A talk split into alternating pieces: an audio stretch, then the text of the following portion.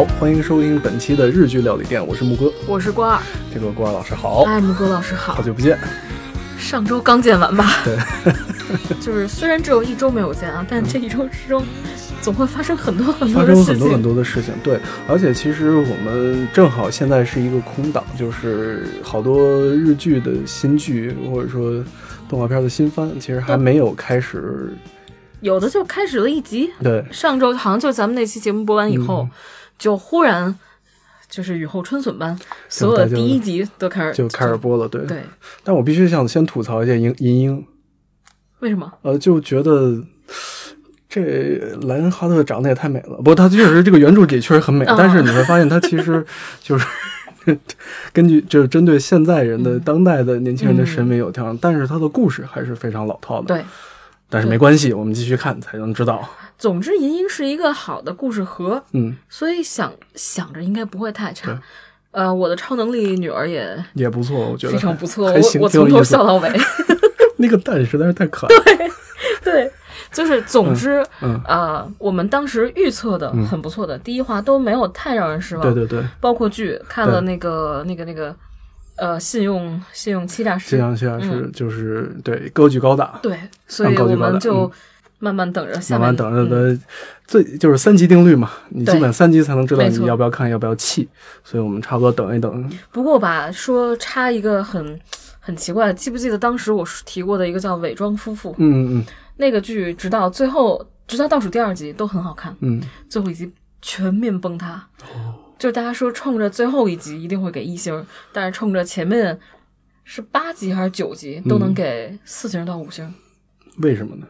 不知道，可能就是因为日剧和咱们的国产剧不一样啊，就是他们边边写边拍，我怀疑他最后来不及写了，啊，就是结局我也没想好，但是我来不及写了，我就给你瞎编吧，嗯反正你也得拍。就是有总比没有强。对，对对 来都来了，对，来都。所以你说干嘛呢？这是但是呢，我们今天这个话题呢，稍微要严肃认真一下啊，，就是甚至有点沉重。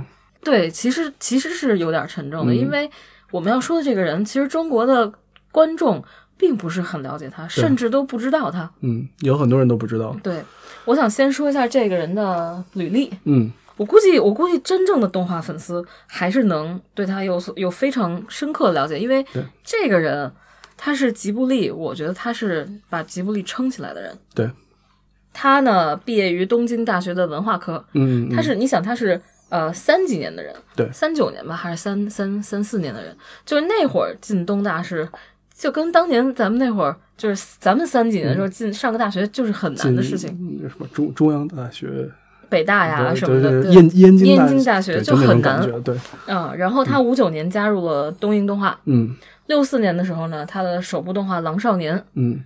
就是做出来，嗯，六八年他是第一次与宫崎骏合作，对，所以这个人不是宫崎骏啊。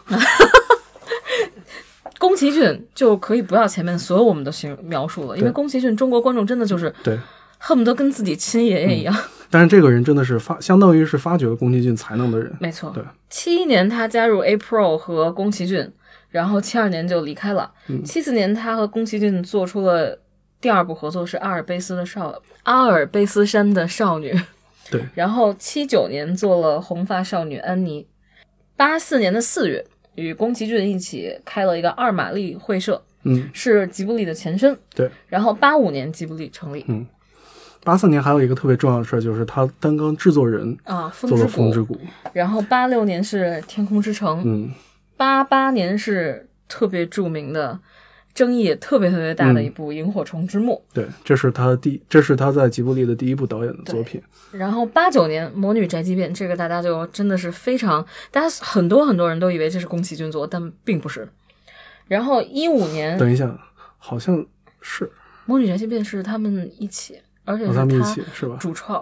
啊，嗯明白了。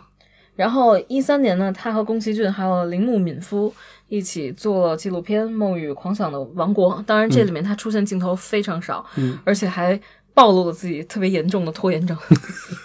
然后一五年《辉夜姬物语》是他最后一部执导的动画，嗯一六年《红海龟》是他最后一部参与制作的嗯动画。嗯然后这个人提拔了宫崎骏，发掘了久石让，还教铃木敏夫如何做一名制片。对，然后他在今年的前几天，嗯也就是这个月前几天，化作红海龟游走了。嗯，所以这个人我们说的是高田勋。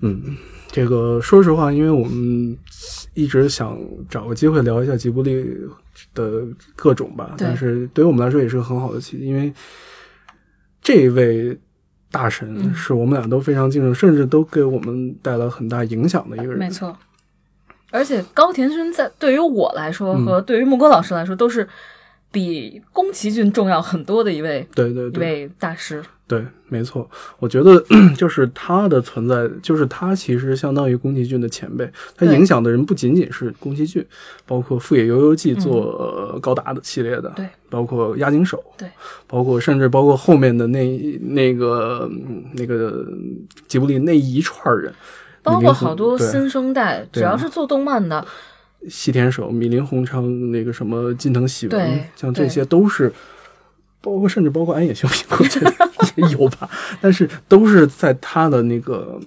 培育之下才成长起来的。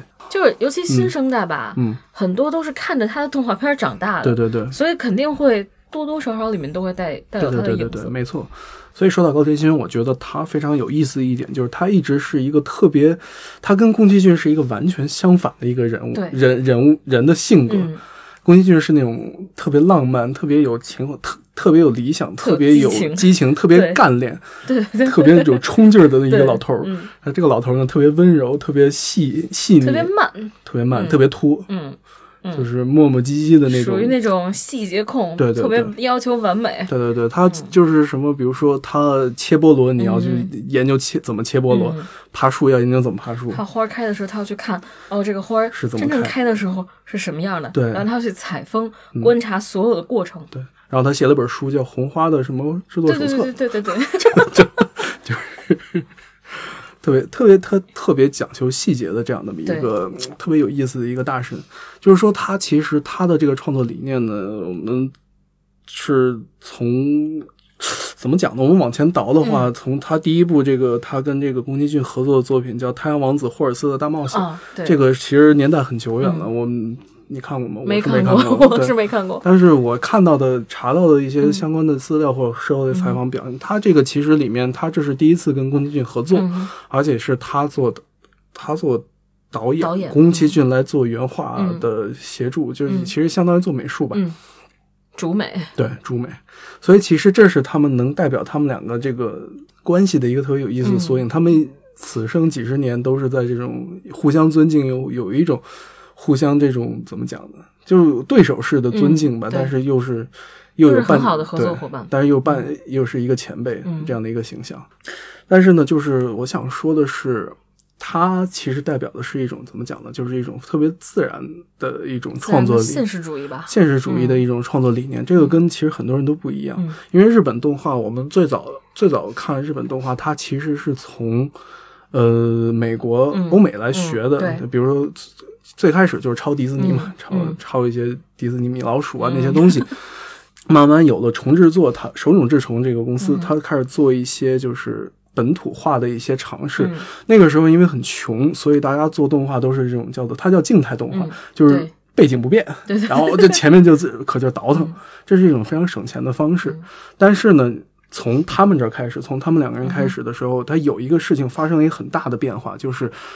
日本动画自此之后，它有了一个特别鲜明的一个风格，就是说，在这个静态动画基础之上，它把透视关系做出来了。嗯。因为你知道，就是早期的迪士尼动画，你看的话都是从左边走到右边，从右边走到左边，就是一个就是横版的，像它那种。它是一个横版，它是一个特别舞台化的一个东西，因为你其实没有景深，你在动画里，它能够在手绘二 D 动画里二 D 动画能做出景深来，我觉得嗯这是他们两个人特别伟大的一个地方，这是从这个时候开始的。不过说到这儿呢，我其实特别想问一下郭二老师，你觉得高田勋你最你最喜欢的一部作品是哪个？嗯，岁月的童话，嗯，你呢？我肯定是《辉夜姬物语》。为什么呀？就是其实我、我我还是挺想聊聊高田勋作品，嗯因为嗯基本他的评分比较高的作品，然后我都看过了。嗯但是说实话啊，宫崎骏作品啊，嗯我不太看得下去。但是高田勋作品就是你会，你不但能看下去，而且有时候会觉得，嗯，我反正看《岁月童话》，我是我是从中间开始哭，一直哭到结尾那种。我能理解，就是《岁月童话》很不幸我没有看。我可以简单稍微剧透一下，因为它它高田勋的动画片，我觉得剧透是没有关系的。对，它里面你看的更多的是细节，嗯他怎么处理这些细节，嗯然后怎么把它加入，就是通过细节表达感情，嗯我觉得挺难的。嗯因为大家都是通过桥段啊、事件啊嗯推感情，它不是的，它是很细节化，有点像，呃，如果说把它换成电影或者电视剧，它可能更像小金啊，或者是森田芳光，他那种处理方式，嗯就是非常平淡，嗯就在平淡中找小波浪和出色的这种、这种、这种、这种导演，对对对，我的感觉就是他的这种，他们这种就是方式，就是像一个车行驶在颠簸的路面上，啊就嘎噔一下，嗯，然后这个他就会，但是你其实你在颠簸路面，你知道，如果你开快了，其实你感觉不到颠的，但是你只有慢下来，你细细的去感觉，你才能感觉到那些小的艰辛。对，就《岁月童话》其实讲的特简单的一个事儿，一个二十七岁的呃女孩，她叫妙子，嗯。然后她请了十天假，嗯。年假，然后回，就是她一直很向往乡村生活，然后她回农村，就是去去休假去了。嗯然后她回到农村，忽然想到她五年级的时候，嗯。也是在农村度过，她就回忆起她童年的事情。然后最后结局我，我我觉得可以透露，其实最后结局他没有，他回东京的车上，就是车走到一半儿，她跳下来，然后他回农村，准备就是一辈子留在乡村，嗯然后嫁给了一个乡村的以前的小伙伴儿，就是这么一个很简单的故事。我其实看到一些评论啊，就是如何他们就讲高田勋如何在出色的同时做到平淡无奇。我觉得这个很非常非常太难了。就是首先你要对生活有极极细微、极好的观察力，然后你还要能从这些特别特别平淡的生活的细节中提炼出东西，因为总是它总是要高于生活的嘛。然后在这部片子里，没有什么所谓对人性探讨，不像蘑菇，蘑菇老师稍微对，解释一下什么内需蘑菇。对内需蘑菇，然后就是没有对人性深刻探讨，也没有大是大非，根本就没有涉及到，甚至连得失都没有计较过，就是特别平淡，没有波澜，甚至啊，只是只不过你会觉得啊，童年的妙子和成年的妙子，就像时间的一条河似的，他们站在河对岸，然后两人一起往前跑，很美。这个片子缓缓向前，然后你会从中，然后很多人看完说，哦，我觉得从首先我看到了我的童年，我以为我回到了我童年，然后呢，还有人说就是觉得从这部片子里感觉其实童年还是能给自己很多勇气。就是当大人很不容易，然后又觉得童年就像风筝一样越放越远，然后线儿就断了，然后你也看不见它。但是当你仔细回忆、努力回忆的时候，你还能从中提炼出很多勇气，给现在的你一些生活的忠告真好，我觉得我应该回去看一下。啊！你回去看一下吧。肯定回去得看一下。木哥老师已经要哭了，我觉得你可能到时候会深夜一个人不是你这这个怎么说？用大量纸巾。对我看你的名字都能看哭的人，你说哦，太可怕了！没事儿，瞎说的。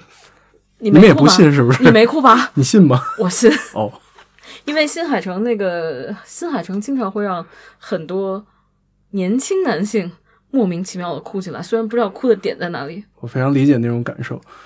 所以就是因为因为像这样的作品，我记得像吉卜力其实也还出过几部，比如说《听到涛声》，啊，比如说像类似，其实也是类似的感觉。但是我感觉其实像听你这样描述，我觉得就不是一个档次的感觉。呃，怎么说呢？嗯就是我会我提一句宫崎骏啊，因为喜欢宫崎骏的听众，嗯就是人太多了，嗯你你很难去，而且你没法评价，你不能说他不好，嗯，只能说宫崎骏是给我的感觉啊，它像拼布手艺。你能懂那个意思吗？我不知道你知不知道，就是缝纫里面有这个拼布手艺，会把大量的色块拼在一起，然后拿出这个作品的时候，你会觉得非常华美。但是就 that's it，就是对对，盖在身上有点冷。一是它不能当做，就是你把它当被子用很可惜，但是你把它当艺术品用又稍微有一点儿嗯差一点，但是它是大色块儿，就是非常瑰丽。我们我们用这个文学语言来说，非常瑰丽，然后充满浪漫色彩。但如果你让我用针织物来形容高田勋的话，它就是那种最简单的那种麻布，啊，很舒服、很柔软的一块麻布，它的东西就是这种感觉。等会儿是麻布还是抹布麻麻啊？抹抹布的话，那可能是我想想哪一个 别这样，啊？可能是新房招之的那个火花，让我 花火还是火花花 火花火，让我觉得哦，新房招之第一次当了抹布，你知道吗？太气人了那个。是，但总之就是，嗯呃，宫崎骏的东西属于人们很容易被带到剧情里去。嗯他是一个非常非常好的编剧，电影编剧。他是属于我在这儿安排你笑，你一定会笑；我在那儿安排你哭，你一定会哭，最后你一定会感动。高田勋不一样的，高田勋首先你要能看下去，我觉得大部分人看不进去的，你看不进去，等于你就就就就就跟这个片子没有缘分了。然后等你看进去了，只要你能进去，我觉得都能品出来那个那个那个嗯他要表达的东西。对，但是都但是很慢，就跟他人一样，嗯他东西不是那种哗一下给你那种冲击力，给你那种视觉体验。他他东西包括色调也是淡淡的，所以就像你说到的辉夜姬，辉夜姬的那个画风就非常高田勋。不过你说到慢这个时候，突然想起来，就是说当时公《风之谷》哎嗯是《风之谷》吧，嗯好像是嗯。那个时候三呃一八四年上映的嘛，结果上映的时候呢，有两个场景是空白的，对因为他没做完，对。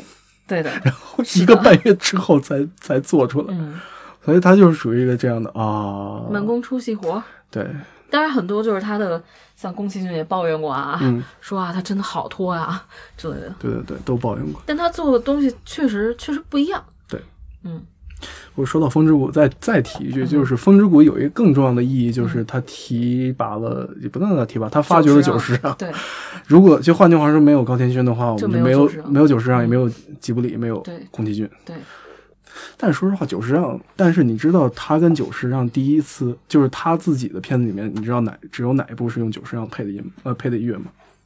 我好像我好像我我似乎知道，但是只有《辉夜姬物语》，就是说他啊发掘了他大概、发掘了他之后，大概过了大概有三十年，嗯他才真的第一次跟他合作。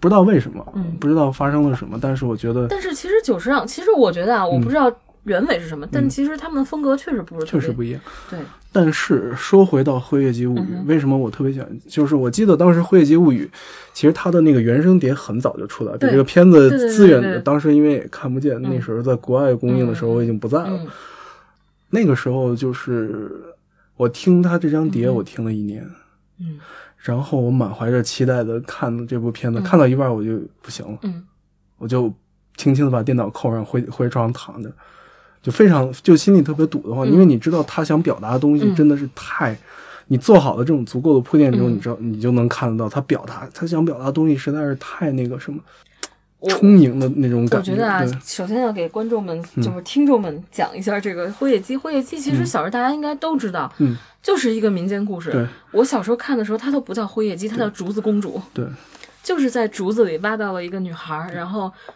两个老夫妇捧着她，嗯。然后最后竹子公主因为就是时间到了，她回到月亮上面去了，就是很简单的，简单她在人世间看到了就是酸甜苦辣，嗯，嗯，然后就然后最后回到了月亮上。对这个故事真的是超简单，我其实当时知道这部剧、这部片子的时候，我特惊讶，嗯，因为高田呃高田勋跟这个宫崎骏两个最大的不同啊，你发现高田勋特别喜欢导已经有故事，就是已经有故事的这种这种片子，比如说《阿尔卑斯山的少女》，那个也是我小时候看过一个，就是提起提起这个。这个这个话题可能大家都有印象，就是八五后到九九三九五中间，可能大家都看过。就是当时我记得很清楚一幕是，这个小女孩跑到山上和爷爷去呃喝羊奶，然后还她后来去了富人家，然后还藏面包给爷爷带过去。然后我当时这个这个东西让我看的最难受一点是，我觉得他爷爷太寂寞了，我就这就是哇哇哭。当时看的这个点，所以我一直觉得这个是一个很悲情的故事。然后还有那个绿屋的安妮，她也她也是都是有故事，然后她再去做成动画，但是又跟故事在哪儿微妙的不一样了。就比如这个《辉夜姬物语》，嗯首先它的这个手法，我当时是觉得哦，没想到，因为《辉夜姬》当时那个竹子公主，我小时候看的是绘本嘛，画的很唯美，本来它也是很。其实是很符合日本这个日本美学、日本这种二次元美学的这么一个形象。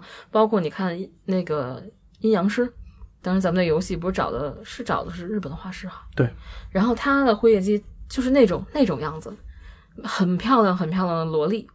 但是这里面的辉夜姬就完全不一样，它因为它是水墨水墨画风做的，水墨画风真的是超棒。就是水墨画风，它的那个扫尾其实是自带情绪的，所以他这个动画做出来就已经自己有情绪了，嗯，是有画师的情绪的。对对对，嗯因为你说到这，我想起它里面有一场到三分之二的地方有一场啊那个追逐呃夜奔的戏，啊，对，哇，那个那个狂躁的、嗯超美。他是他就是自己带情绪，对对而且他的那个节奏，他就忽然那个没有实体的人了，全靠墨水墨这个这个这个线条嗯。来勾勒出所有的动作。对。不过说到《辉夜姬》这个，他这个这部片子其实他前前后后做了八年，对，八年的时间，什么概念呢？八年的话，一般来说，一个正常的三 D 动画的生产流程大概两到三年，嗯，快的一年半，两到三年都算。算是快的。五年的，你像像那个什么，像那个皮克斯的片子，一般得五年嘛，嗯嗯就好哥们儿八年，嗯，八年的花了五十亿人日元，五十亿人，五十亿人，最后日本票房才二十多亿，嗯嗯，赔赔的特别惨。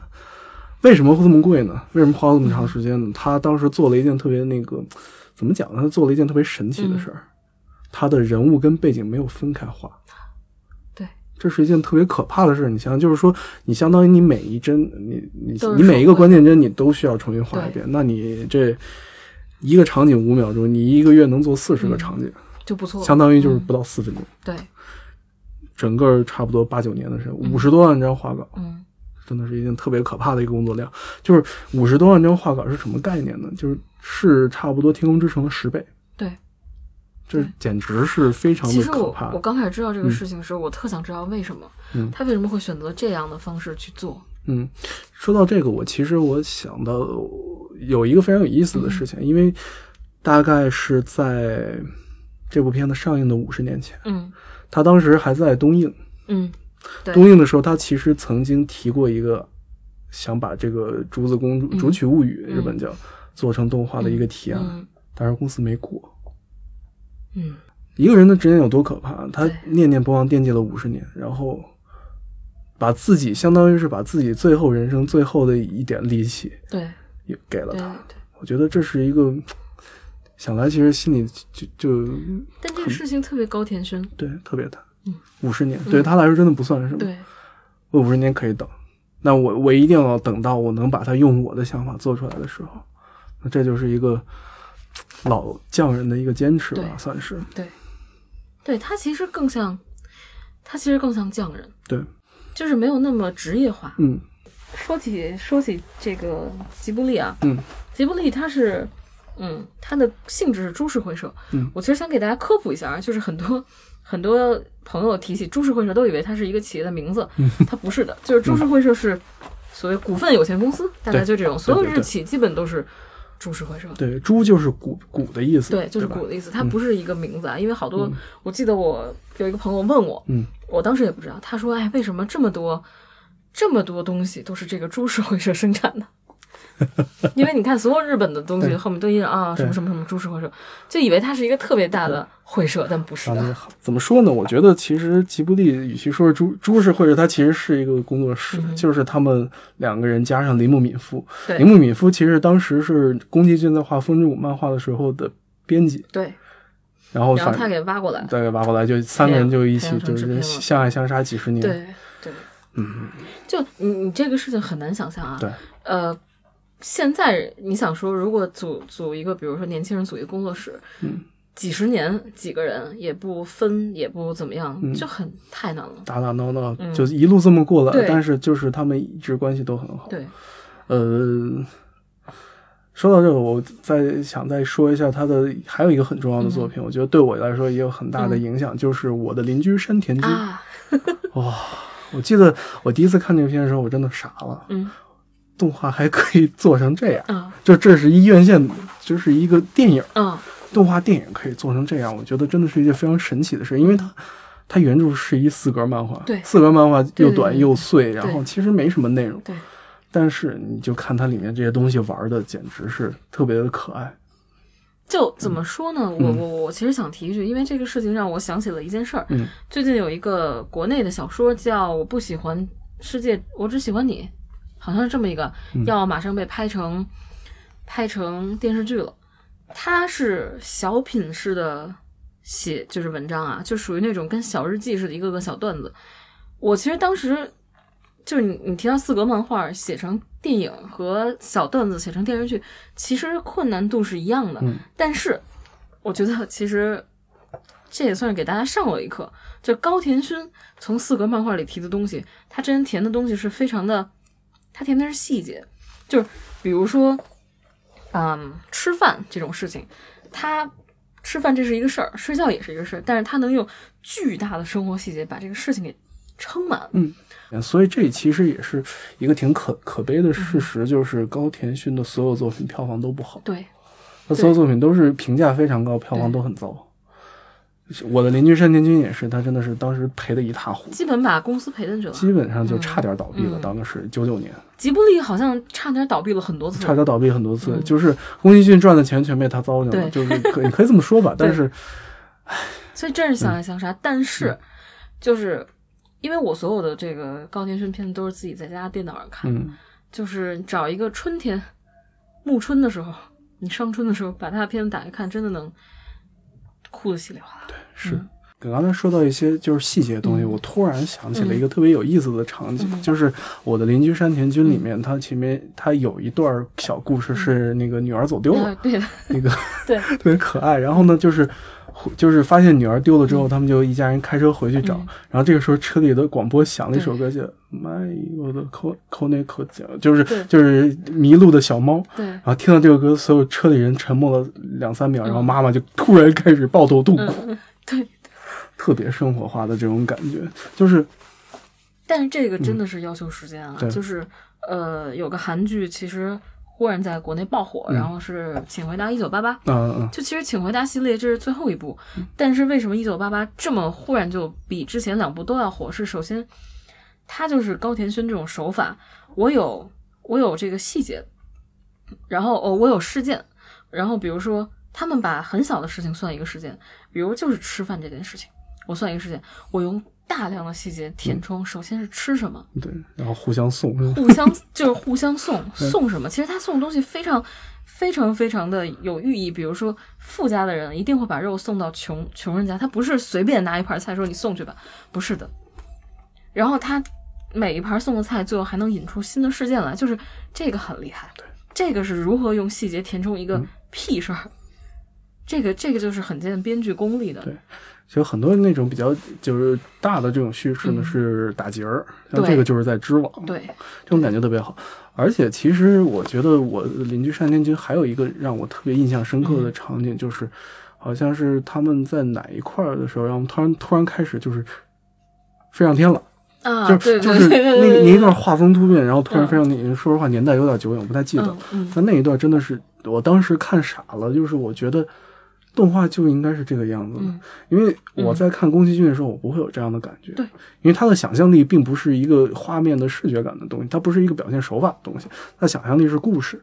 故事这种东西，想象力我们从小看童话、看这些东西已经接触的太多了，习以为常了。但是你视觉上的冲击，我觉得这是他，这是给了我第一次，我让我突然有这种感觉，动画就应该这样做。这是我第一次有这样的感觉。他其实那个那个那个《岁月童话》里面也有这种东西，嗯，类似的东西，就是你觉得它是一个孩子做出来的东西，有的地方对，但宫崎骏不是，你知道这是一个非常成熟的制作人制作出来的动画，虽然龙猫很可爱，但是你依旧觉得这是一个非常成熟的制作人制作出来的，没错，就是有些稍就其实是刚才你说的那个盖上有点冷的感觉，嗯，因为动画我觉得真的要赤子之心所为，就是童心，有童心你才能做得好，对，但是你到年龄大了，或者说社会接触多了，很难去再保持这个东西，嗯，所以你你的心境是什么样的，最后反映出来作品其实就是什么样的。对，你是什么样的人，你就拍什么样的东西。对对，一提到这个事儿，我就想笑，你知道吗？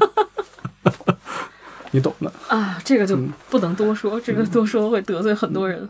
所以其实呃，我们再回过头来看啊，高田勋回顾他这一生，其实说实话，在拖延了这么久之后，作品不算很多。作品真的不多。嗯但是他这一生其实说实话有很多这种怎么讲呢？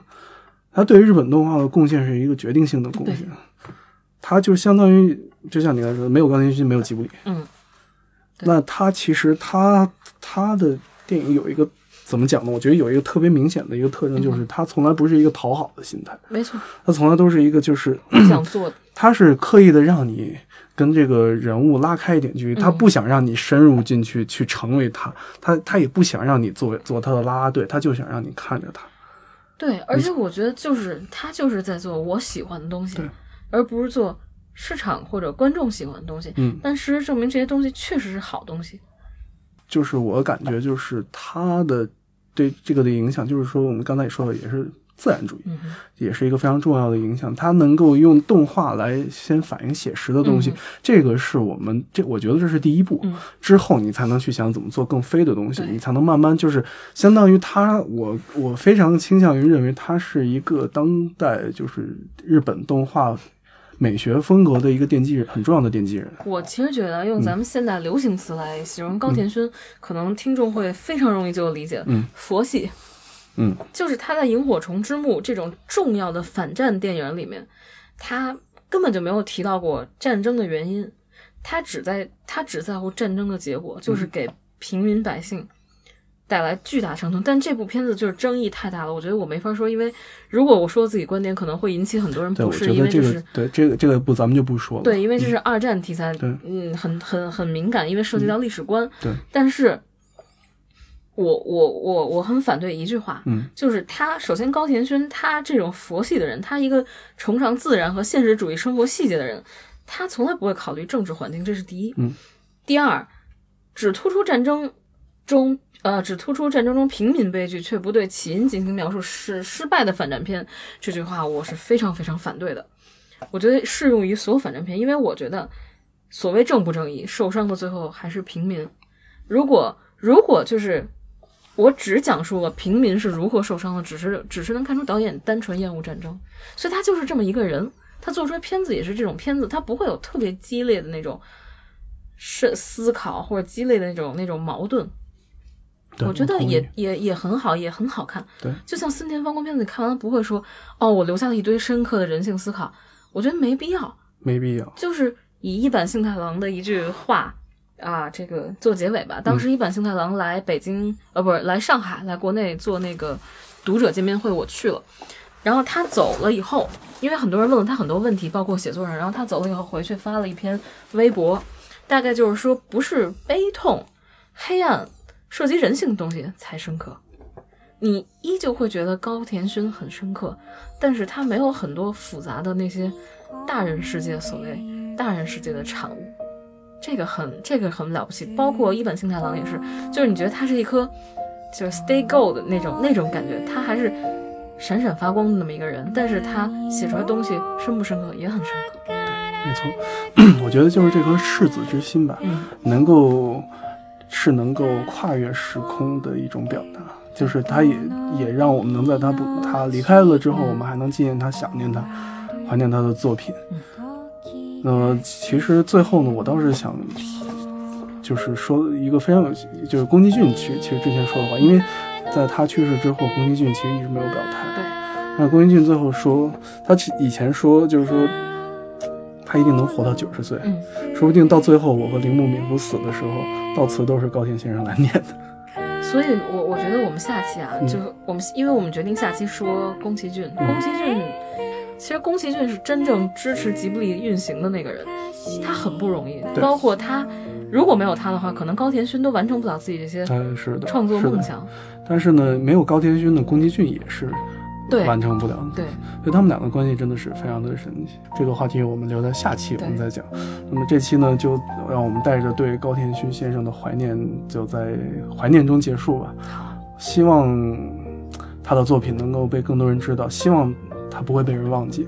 即便是被人忘记，在忘记之前，请大家也一定要看一下他的作品。嗯，好，那这期就先聊到这儿，先聊到这儿，嗯下期再见。下期再见。